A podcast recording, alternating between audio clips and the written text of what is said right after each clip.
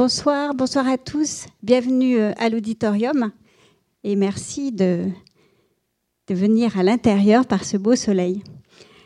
Euh, je remercie beaucoup Alain Fléchère d'avoir accepté de venir parler euh, de Bill Viola à l'occasion de cette exposition.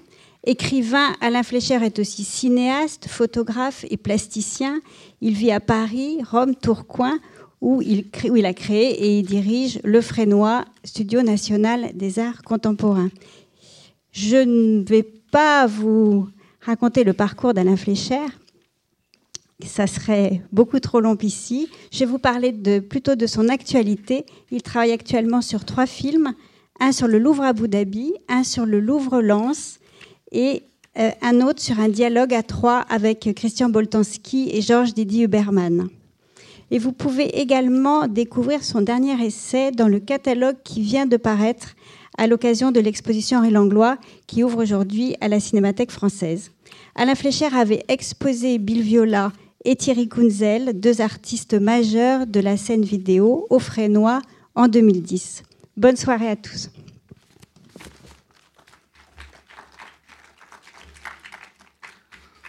Merci de votre présence. Bill Viola est venu au Frénois National euh, à Tourcoing, cette institution que, comme il vient de vous être dit, j'ai créé, que je dirige, en 2010 pour une, exposition qui était intitulée Bill Viola, Thierry Kunzel, deux éternités proches, dont le commissaire était Raymond Bellour. Euh, je rappelle que Thierry Kunzel était un artiste euh, vidéo en France très important, qui était donc très lié à Bill Viola. Les installations vidéo des deux artistes étaient mises en dialogue et la présence de Bill Viola était un hommage à son ami Thierry Kunzel, disparu quelques années plus tôt, et après que le Frénois, toujours avec Raymond Bellour, lui eut consacré une exposition personnelle à caractère rétrospectif. Pendant ce séjour au Frénois, Bill Viola s'est prêté avec générosité et disponibilité à des échanges avec nos étudiants. J'ai pu filmer les principaux moments de sa présence parmi nous et je vous montrerai dans quelques minutes un bref extrait de ce film que m'a commandé la chaîne Arte pour sa nuit de la vidéo qui, est intitulée Arte Video Night. J'aimerais commencer par un bref rappel, je, ne serai pas très long, mais quand même, un bref rappel de l'histoire de l'art vidéo dans laquelle Bill Viola occupe désormais une place essentielle, et cela en cette époque euh, où les installations vidéo prolifèrent, euh, en même temps que ce qu'on appelle le entre guillemets cinéma d'exposition, à savoir des œuvres qui transportent et adaptent le langage des images animées dans les espaces et les lieux de l'art contemporain, comme le fit en 1997, avant bien d'autres, Dominique Paini, qui est le responsable aujourd'hui de l'exposition Langlo à la Cinémathèque française, à nouveau au Frénois à l'époque, commissaire de notre exposition d'ouverture intitulée Projection, les transports de l'image. Ce titre est déjà un programme. Quand on voit ce qu'est devenu aujourd'hui la technique et l'art de la projection d'œuvres, projetées comme celle admirable que l'on voit dans cette exposition de Bill Viola. Par bien des aspects, on peut considérer que le cinéma domine l'art du XXe siècle, tout d'abord par son dispositif hérité de celui du théâtre, où le spectateur est assigné à place fixe entre la source lumineuse du projecteur dans son dos et l'écran qui est face à lui. Tout cela pour qu'il soit confronté à une suite temporelle linéaire d'images animées et sonores, généralement narratives mais pas forcément, marquées par un début, une fin et avec une durée déterminée par le cinéaste. C'est en gros la situation où vous êtes en ce moment dans cette salle. Hein. Il y a un projet derrière vous, un écran devant vous, et vous êtes euh, assis euh, euh, face à quelque chose qui vous est proposé. Ce spectateur assis, captif, est invité dans l'immersion totale d'une salle obscure à un processus d'identification. C'est ce dispositif de la salle de projection qui perdure aujourd'hui et qui permet au cinéma de survivre à ces techniques et à ces supports historiques.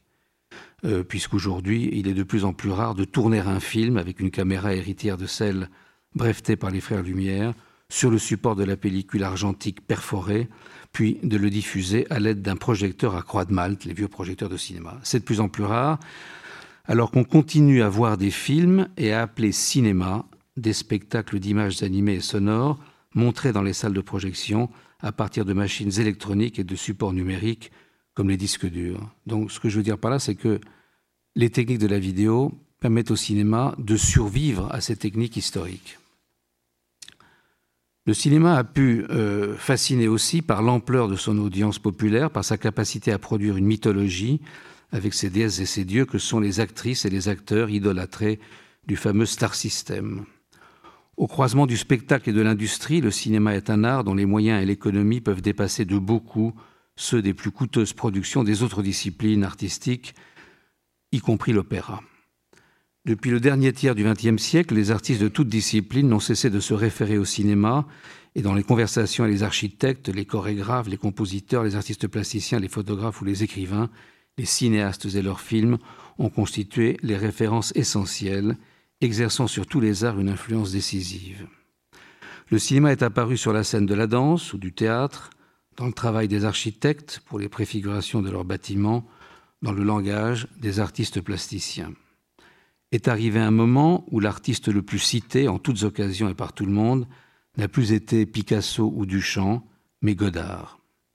Dans le même temps, le cinéma été le seul langage, la seule technique artistique capable de donner à voir toutes les autres disciplines, tous les autres arts. Les films documentaires permettent d'archiver les œuvres du spectacle vivant, théâtre, opéra, danse, musique, de montrer et d'analyser la peinture, la sculpture, l'architecture, etc. C'est à la fin des années 1960 et au cours des années 70 qu'un mouvement s'est dessiné qui a consisté à attirer le cinéma hors de son dispositif historique de la salle de projection pour introduire le langage des images animées dans les espaces de l'art contemporain, musées, galeries, etc. Simultanément, les films de cinéma ont connu une diffusion de plus en plus massive à la télévision, c'est-à-dire sous la forme de reproduction et de réduction par les moyens de l'image électronique et au format de l'écran cathodique.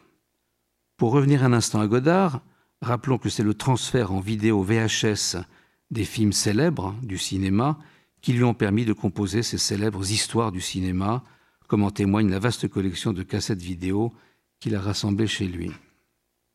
Andy Warhol a été un artiste plasticien qui a produit des œuvres de cinéastes appartenant à ce qu'on appelle l'underground new-yorkais, des films qui, en dépit de leur sujet ou de leur longueur, comme le célèbre Sleep de 1963 où l'on voit dormir le poète John Giorno pendant plusieurs heures, restent destinés à la salle de projection traditionnelle, tout comme le non moins célèbre et tout aussi long la région centrale de Michael Snow.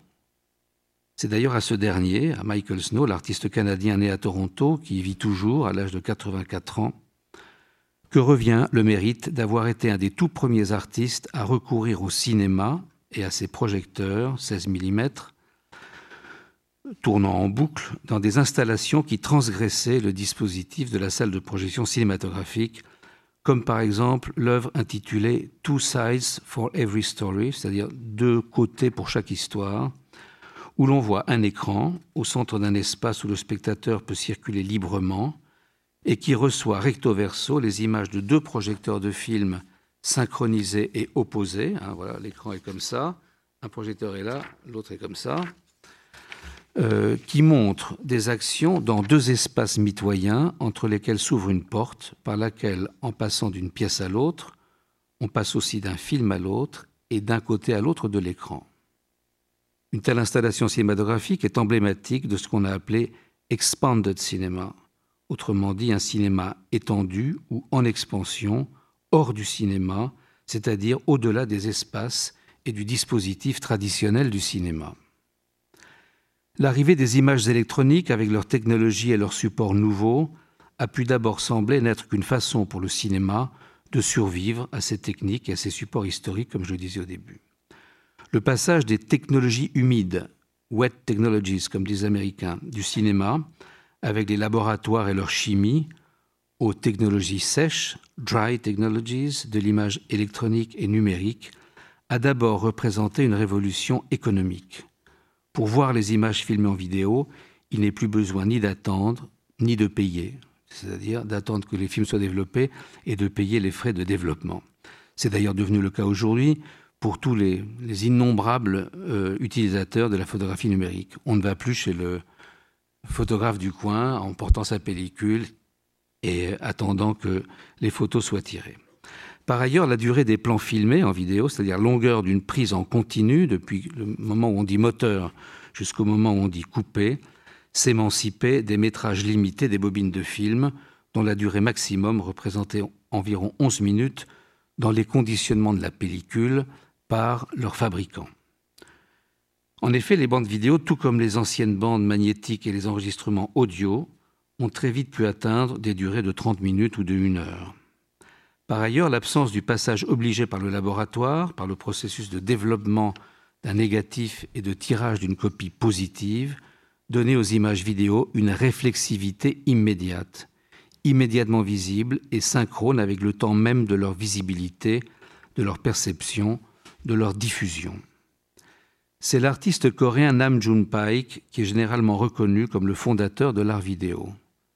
Le premier, il a utilisé le téléviseur ou le moniteur comme un objet ou un meuble parmi d'autres, en dialogue avec d'autres, et susceptible d'en montrer d'autres via l'œil d'une caméra vidéo opérant en direct.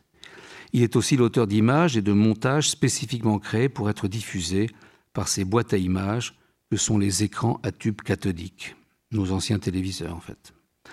Ainsi, les œuvres de Nam June Paik sont-elles sans doute parmi les premières à exploiter de façon spécifique l'image vidéo avec cette capacité du temps réel ou du direct en télévision, c'est-à-dire la simultanéité entre la saisie d'une image et sa diffusion. Ce qui est filmé est aussitôt montré. Un autre aspect des recherches et de l'art de Nam June Paik a consisté à assembler selon différentes configurations des nombres parfois importants de moniteurs, c'est-à-dire des écrans, constituant de vastes murs ou de vastes tapis d'images animées, ce qui été très difficile avec les moyens traditionnels du cinéma.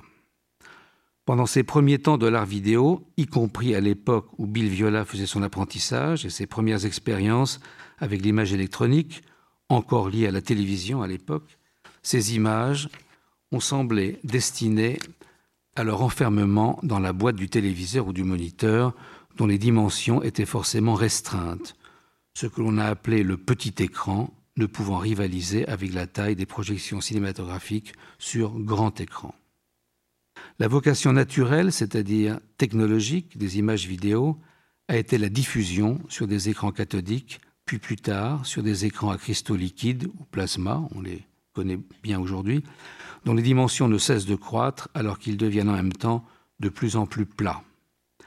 Mais c'est le modèle resté fascinant du dispositif de la projection cinématographique qui a conduit à l'invention d'un appareil à première vue hybride et incongru, le vidéoprojecteur, celui dont on va se servir dans quelques instants, sorte de bricolage inspiré du projecteur de diapositive où l'image électronique apparaissant sur une petite surface de verre translucide est traversée par un rayon lumineux pour être transporté et projeté à la faveur d'un système optique traditionnel vers un écran ou vers n'importe quelle surface, telle celle d'un mur de musée, tout comme n'importe quel photogramme ou photographie sur pellicule traditionnelle. Aujourd'hui, ce qu'on appelle l'art vidéo s'est largement émancipé de l'ancien moniteur aux allures de téléviseur, soit pour apparaître sur des écrans plats, soit pour être projeté. Il en résulte deux types d'œuvres, qui, sans différence esthétique, sémiologique ou technologique majeure, renvoient quand même à deux natures d'image, à deux modes de perception, sans doute à deux manières. D'un côté, il y a les écrans plasma, plats, rectangulaires, le plus souvent horizontaux, mais parfois verticaux, accrochés au mur, comme le sont les œuvres de la peinture. Et cela même en lumière ambiante, avec cette différence qui les distingue des tableaux qui n'ont pas besoin d'être éclairés puisqu'ils apportent leur propre éclairage, propre lumière. D'autre part, il y a les œuvres destinées à être projetées par un vidéoprojecteur. Toutes les œuvres que vous voyez dans, la magnifique exposition qui est présentée ici de Bill Viola sont ainsi présentées par des vidéoprojecteurs, comme l'ont été celles du cinéma, et qui apparaissent sur un écran ou simplement sur un mur blanc, dans un espace de présentation qui nécessite, sinon l'obscurité totale, du moins la pénombre au fameux White Cube, comme on l'appelle, de la salle de musée traditionnelle avec ses murs blancs, succède la Black Box, avec occultation à toute lumière. De telles images apparaissent comme celles d'un film de cinéma, et parfois les œuvres ne se distinguent d'une œuvre cinématographique que par leur espace de présentation, qui est un choix fait par l'artiste. Contrairement aux vidéos sur écran plasma, les œuvres en images projetées restent immatérielles, il n'est pas besoin de les accrocher, euh, elles ne nécessitent aucun support physique, aucun encadrement.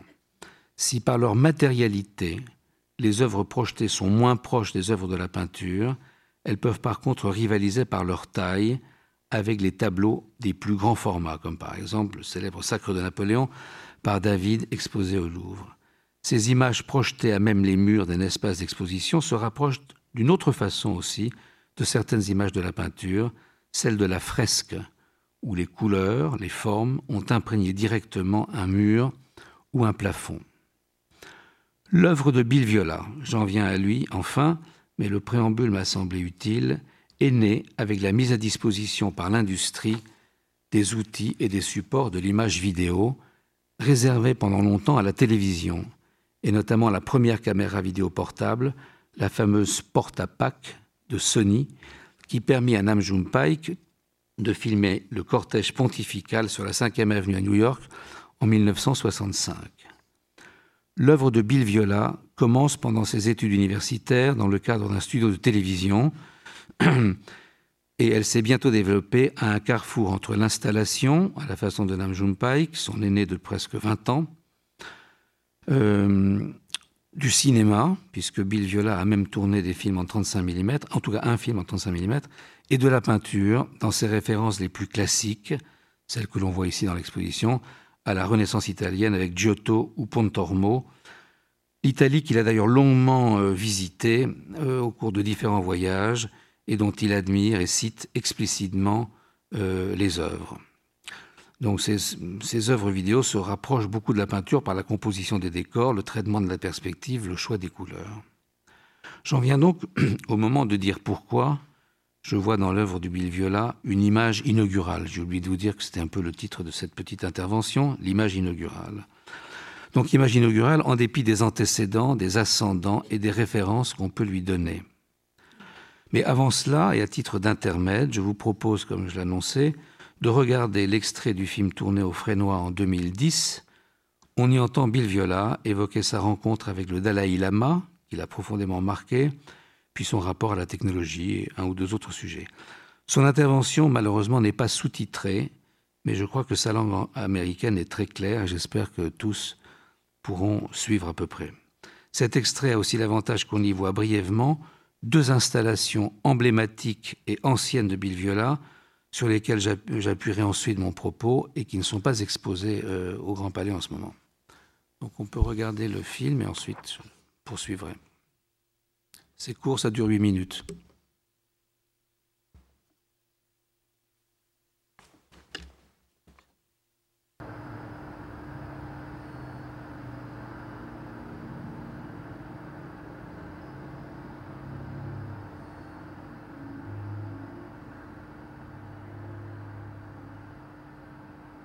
On peut éteindre et mettre le son, s'il vous plaît? So basically, all technology is equal. Kira and I, in 2005, went to Dharamsala, India, to meet the Dalai Lama, and we spent 35 minutes with him in his private residence uh, with our two teenage boys.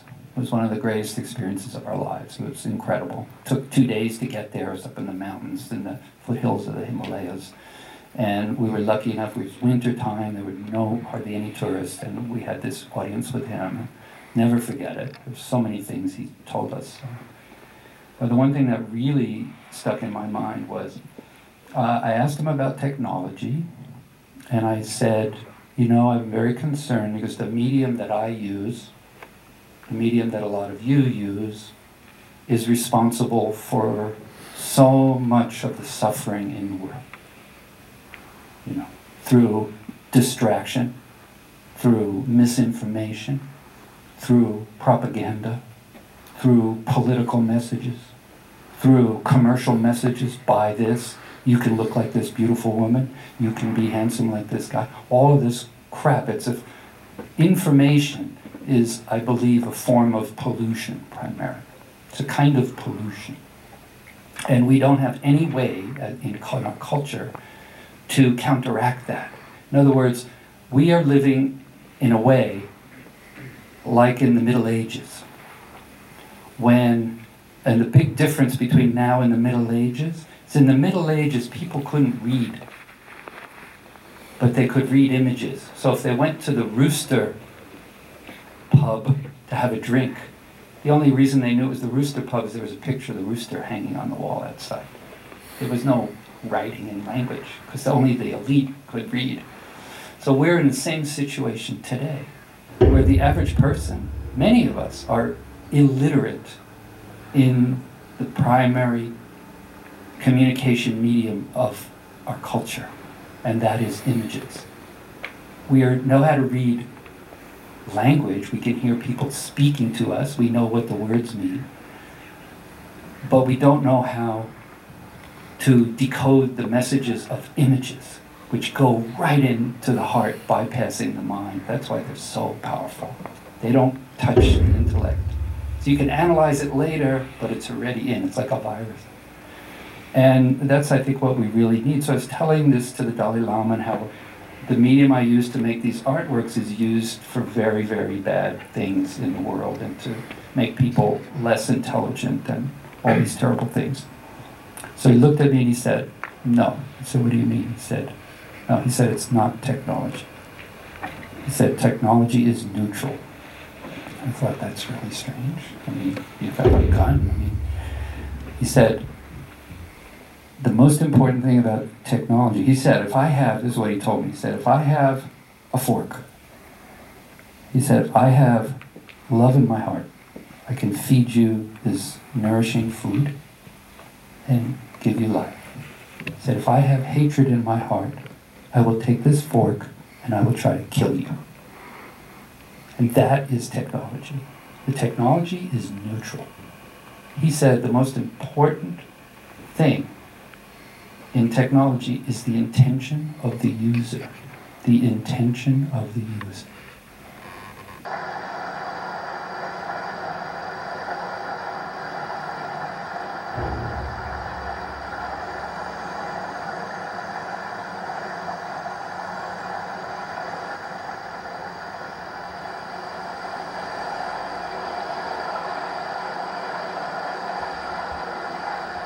For me, it would be uh, death and transformation. That's really the essence of most of what I do. And the medium that I really work with is water. And I said earlier that, you know, um, electrons in a wire are fluid. They're described when you when you when you turn on your computer and the power comes on, you know, the little electrons that are moving in those wires first of all, are moving at the speed of light. That's the fastest anything in the universe can move, period. God can't even make it move faster. 1,600,000 miles per second, speed of light. That's how fast it takes the sound going through this thing to reach your ears. There's nothing faster than that. And um, the other thing about it is when physicists uh, and electronics guys talk and make circuit designs, and they actually use the mathematics of fluid dynamics of water to describe it, to create these circuits, which are flowing. They're literally flowing in this metal.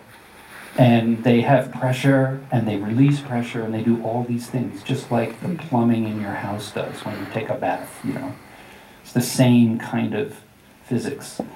So it's really uh, a very special kind of medium, actually, that this thing has these electrons. And the other thing I love about video is uh, this.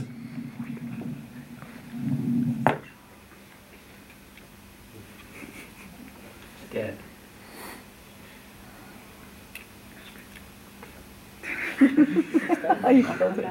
God. So, if uh, if I never turned this thing on, you would never hear this microphone again.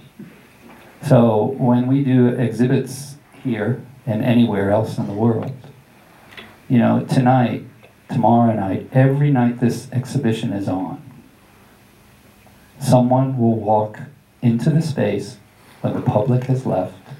They'll push that little red button that I pushed, and the Thierry Kuncels and the Bill Violas will disappear. Will disappear.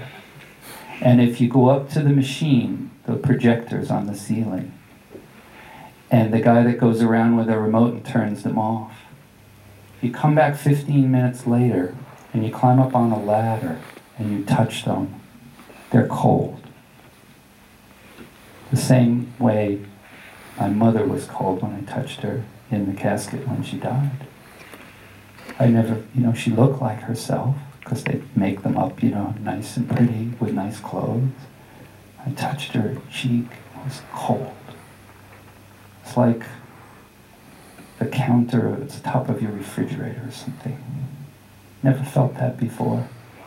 And then when they come back the next day and they turn on the Thierry Concel and the Bill Viola, you touch the projector and it's warm. So this medium is so much like us.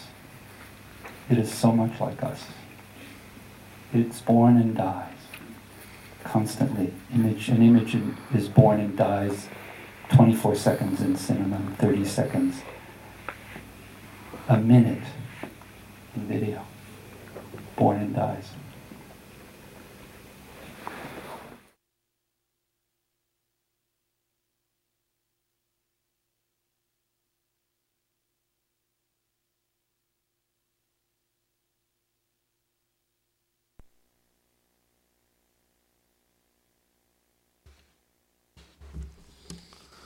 Donc, à nouveau, pardon pour l'absence de sous-titres. J'espère que c'était quand même relativement clair. Alors, les deux œuvres qui marquent les débuts de Bill Viola dans l'art vidéo sont représentatives de ces deux manières à venir. En 1976, il crée l'œuvre intitulée He Weeps for You.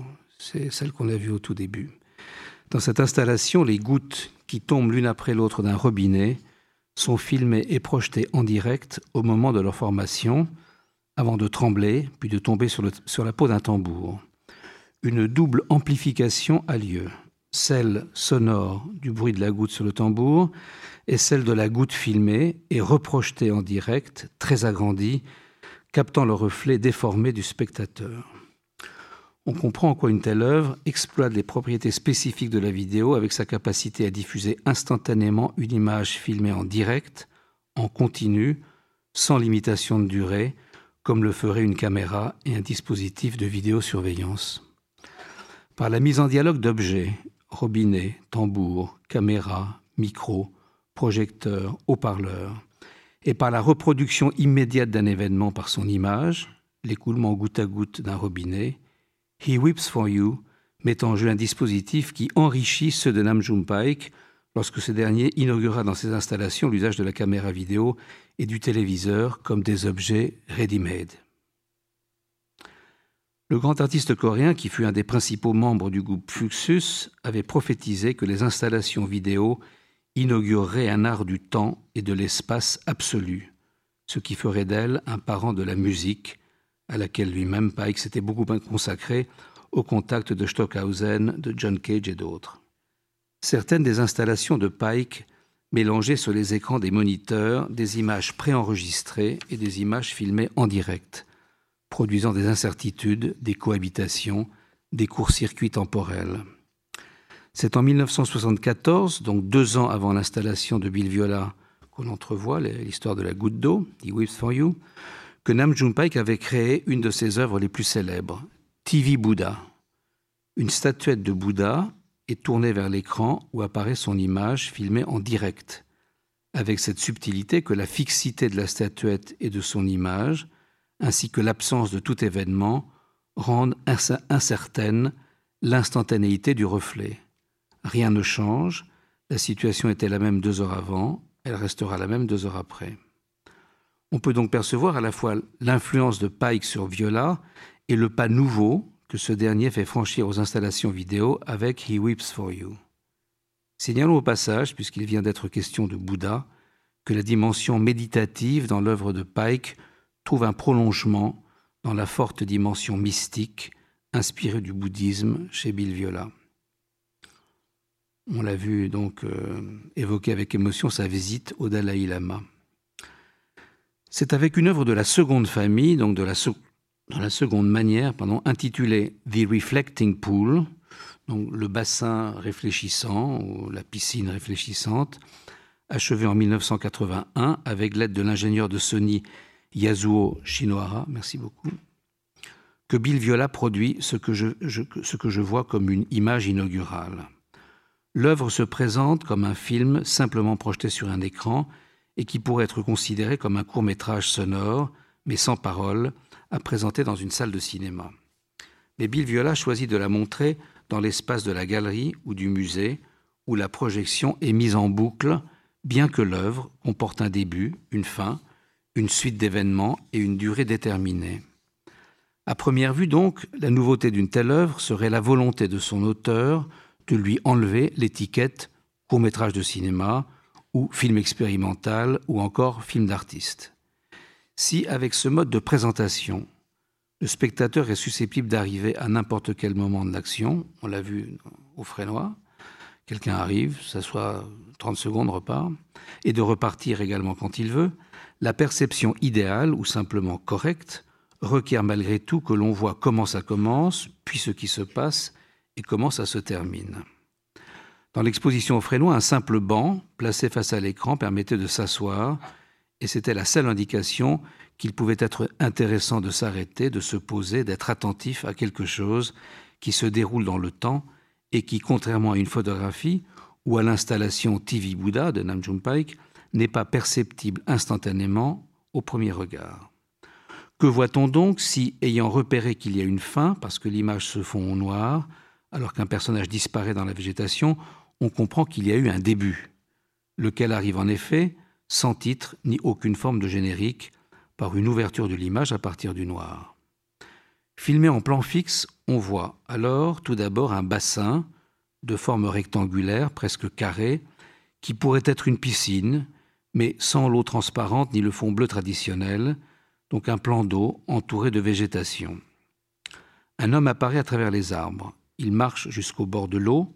Il est habillé d'un pantalon et d'une chemise. Puis il se tient fixe, debout au bord de l'eau, le visage penché vers elle. On dirait qu'il réfléchit, il semble hésiter, et c'est lui qui introduit l'hésitation du spectateur lui-même par l'interprétation de l'image et de la scène. Brusquement, l'homme saute en l'air, au-dessus de l'eau, ramassant son corps en boule, tenant ses jambes dans ses bras, mais alors l'image se fige, et le personnage reste surpris en l'air, fixe au-dessus de l'eau. La première impression est que l'image dans son ensemble a été gelée, mais on découvre bientôt que la surface de l'eau continue d'être animée de petites ondes qui font bouger les reflets de la végétation alentour. La végétation elle-même, c'est-à-dire principalement les arbres, cet espace autour de l'eau et dans l'image au-dessus de l'eau, là où l'homme reste figé, est figée elle aussi. L'espace de l'image est donc divisé dans deux temporalités distinctes. L'une où le temps s'est arrêté dans un instant de type photographique, l'autre qui continue alors, ce qui continue selon l'écoulement naturel d'une image filmée en plan séquence.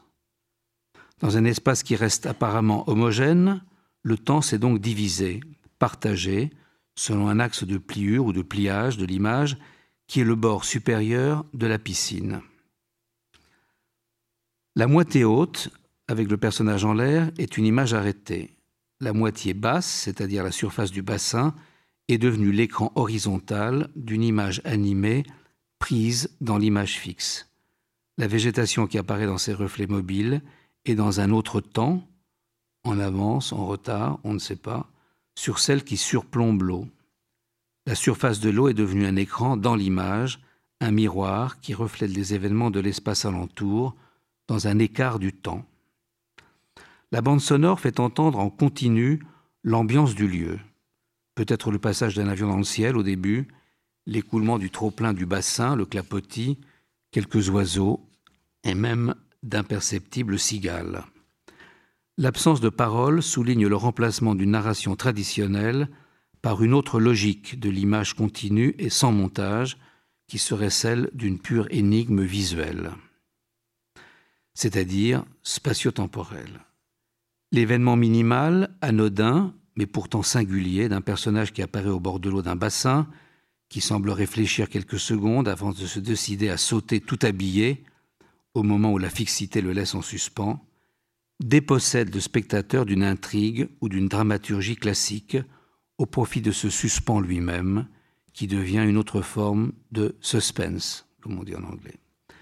La suite naturelle eût été que le spectateur constate soit que l'homme qui a sauté dans l'eau remonte à la surface et qu'il sait donc nager, ce serait alors une sorte de performance ou de happening filmé, soit qu'il ne remonte pas, qu'il a donc coulé et que son acte doit être interprété comme un suicide ou comme une fantaisie imprudente qui a provoqué sa noyade.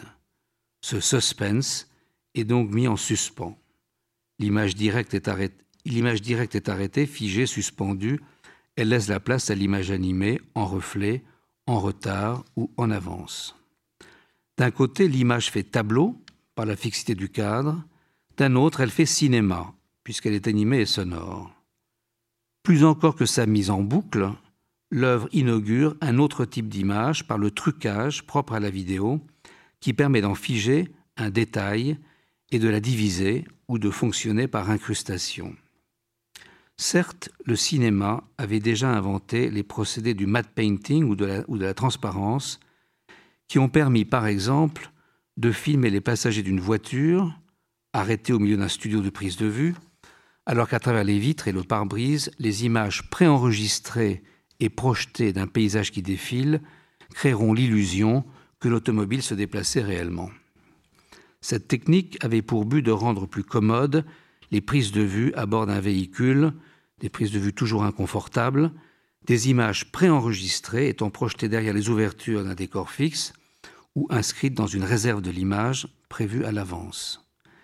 La temporalité continue et synchrone de l'image préenregistrée et de l'image filmée, dans l'exemple de la voiture en studio, est d'ailleurs soulignée par le recours à des ventilateurs pour faire bouger les cheveux des passagers comme si le véhicule se déplaçait réellement. Ce type de trucage cinématographique a correspondu à l'apogée des tournages hollywoodiens en studio, avec le refus des décors naturels et la préférence donnée aux reconstitutions, y compris lorsqu'il s'agit d'espaces très vastes et de décors très élaborés. Les conditions de prise de vue en studio donnent la préférence à un certain confort technique, aussi bien pour les interprètes que pour les techniciens, et à une certaine économie où sont évités les déplacements coûteux d'une équipe nombreuse, à supposer d'ailleurs que le décor idéal, avec toutes ses commodités et sans inconvénients majeurs, comme je sais pas la présence d'une usine ou d'une ligne de chemin de fer, existe quelque part dans la réalité. C'était aussi une, concession, une conception du cinéma comme industrie, avec ses lieux de fabrication, ses usines, que sont les studios. Notons que pour, une que pour certaines de ses œuvres ultérieures, Bill Viola lui-même se rapatriera lui aussi dans les studios de tournage du cinéma avec leurs équipes de techniciens pour la lumière et pour les effets spéciaux.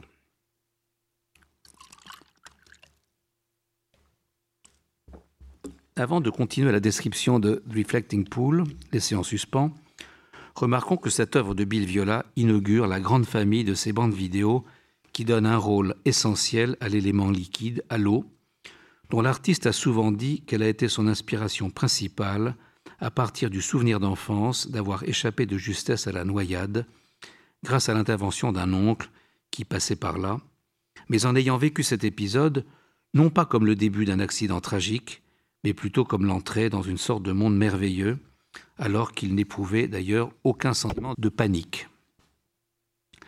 Les corps qui tombent dans l'eau, qui s'y enfoncent longuement, ou ceux qui sont emportés par une irruption soudaine de l'eau, comme lors de la rupture d'un barrage, dans l'œuvre ici présentée qui s'intitule Le déluge, ou ceux qui la traversent, donc les corps qui la traversent, telle une, telle une interface entre la vie et la mort, êtres vivants qui deviennent des spectres, Three Women de la série transfiguration, ici présentée également, où ceux qui tombent du ciel traversent la surface de l'eau et s'enfoncent dans ses profondeurs, ascension, également présenté ici, où ceux qui semblent dormir au fond de l'eau, The Dreamers, également présenté ici, ont donc donné lieu à quelques pièces essentielles dans l'œuvre de Bill Viola, où l'eau est, éminemment présente.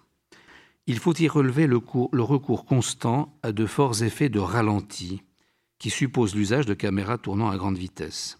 Si, dans The Reflecting Pool, l'œuvre que je cite principalement, l'image du corps s'arrête, mise en suspens dans bien des vidéos suivantes, c'est la tentation de l'arrêt qui est préférée à l'arrêt lui-même.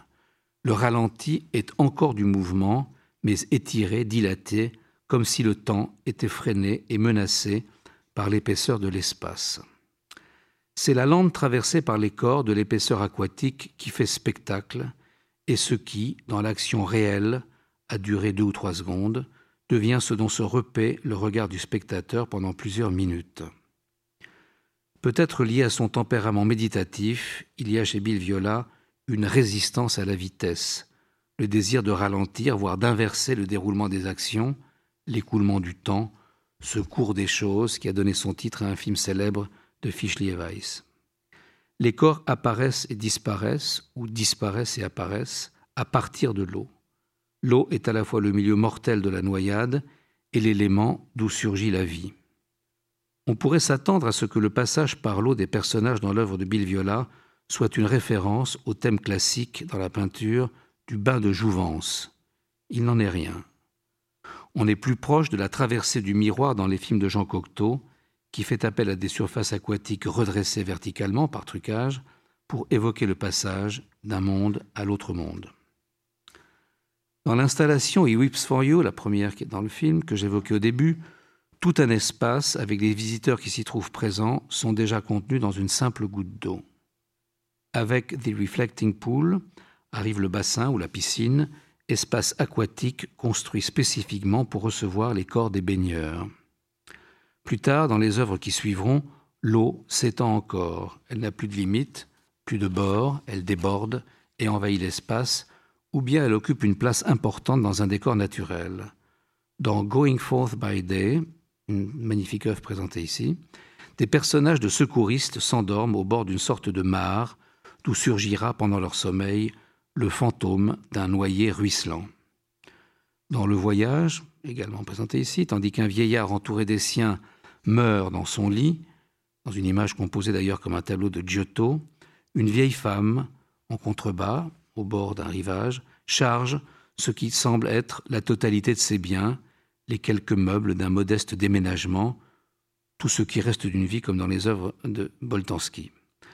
Et elle charge tout ça sur un bateau avant d'être rejointe, après qu'il soit mort, par le vieillard pour une navigation les emportant vers une destination inconnue. On comprend que deux temps, dans une même image, deux temps finissent par se rejoindre. La mort du vieillard et le, le moment où il rejoint sa femme qui déjà au début du film chargeait le bateau. Donc ces deux temps, formant une succession après qu'un même espace les ait montrés simultanés, synchrones, donc l'espace distribue le temps. Je viens de tenter de décrire des œuvres de Bill Viola présentes dans cette magnifique exposition du Grand Palais et qui me semblent exemplaires d'un art de l'image qui allie les références au mode de représentation de la peinture, notamment celle de la Renaissance, et les techniques de l'image contemporaine, de même que sont mises en dialogue le langage de la peinture par le cadre fixe et celui du cinéma avec sa dimension temporelle narrative, mais toujours sous la forme du plan séquence. En effet, il n'y a pas de montage dans les œuvres de Bill Viola. Euh, le montage semblerait euh, signifier pour lui une tricherie avec le temps et avec l'espace. Il n'y a pas d'ellipse, pas plus qu'il y a de mouvement de caméra. Pourtant, la linéarité d'un temps sans montage est altérée par cette séparation d'un temps et d'un espace à la fois parallèle et décalé que l'on trouve déjà dans The Reflecting Pool. Terminons la description de cette œuvre des débuts et reprenons là où nous l'avions laissé en suspens. L'homme recroquevillé en boule, fixe au-dessus de l'eau. Voilà. vous avez vu dans l'image qu'à un moment donné, il n'y a plus rien que les reflets dans l'eau de personnages qui sont en fait absents au bord du bassin. Dans les reflets mouvants apparaît bientôt son propre reflet au moment de son arrivée, c'est-à-dire dans un temps antérieur, puis les reflets d'autres personnages qui marchent au bord du bassin, peut-être dans un temps après, qui s'attarde peut-être là où l'homme aurait dû tomber dans l'eau. Parfois, des gouttes échappées de l'espace figé au-dessus du bassin tombent dans l'eau, et leur chute n'est décelable que parce qu'elles produisent des cercles dans la partie de l'image qui est animée. Dans l'écran animé, constitué par la surface du bassin, la lumière change plusieurs fois. On dirait même que la nuit tombe, le temps passe. Dans l'espace au-dessus, le temps reste suspendu. Enfin, en même temps que la partie supérieure de l'image finit par sortir de son gel, les feuillages étant à nouveau animés, la forme de l'homme recroquevillé en l'air s'efface peu à peu, se dissout dans le feuillage, par fondu. Ce qu'on appelle le fondu au cinéma, vous savez, cette disparition, cette dissolution. Il ne reste plus au personnage, comme dans un numéro d'illusionnisme dans un spectacle de cirque, qu'à ressurgir, à ressortir de l'eau, on ne l'a jamais vu tomber, puis à remonter sur la berge par le bord du bassin. On découvre alors qu'il est nu, comme s'il avait prévu ce plongeon et cette baignade. Changement des intentions, inversion du sens, par le passage de l'espace aérien à l'espace aquatique, puis de l'espace aquatique à la surface terrestre. Le personnage s'éloigne à nouveau à travers les arbres pour disparaître là où il était apparu, anamorphose du temps.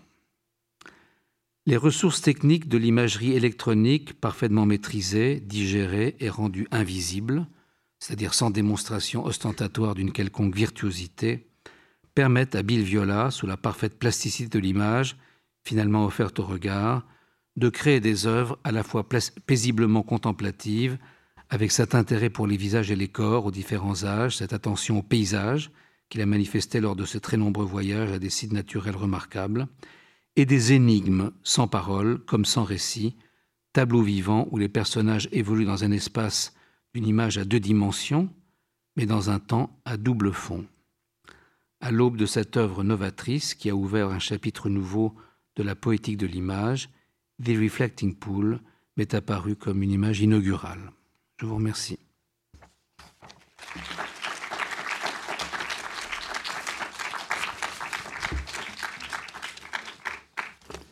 Merci beaucoup.